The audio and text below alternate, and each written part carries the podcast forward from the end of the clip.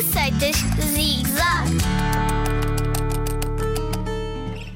Sanduíche espetada.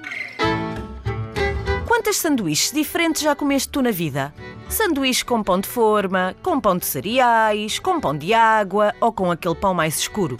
Não estou a dizer nenhuma mentira, pois não? E uma sanduíche em forma de espetada? Já comeste? Ahá!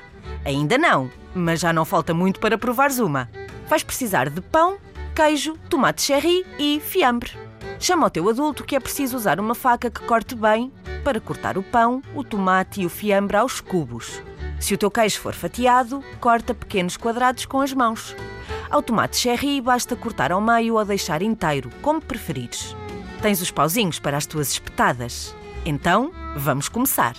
Espeta um cubo de pão. A seguir, dois ou três quadrados de queijo. Logo depois, o tomate cherry. Agora o fiambre, mais um pouco de queijo e outro cubo de pão a fechar a tua espetada.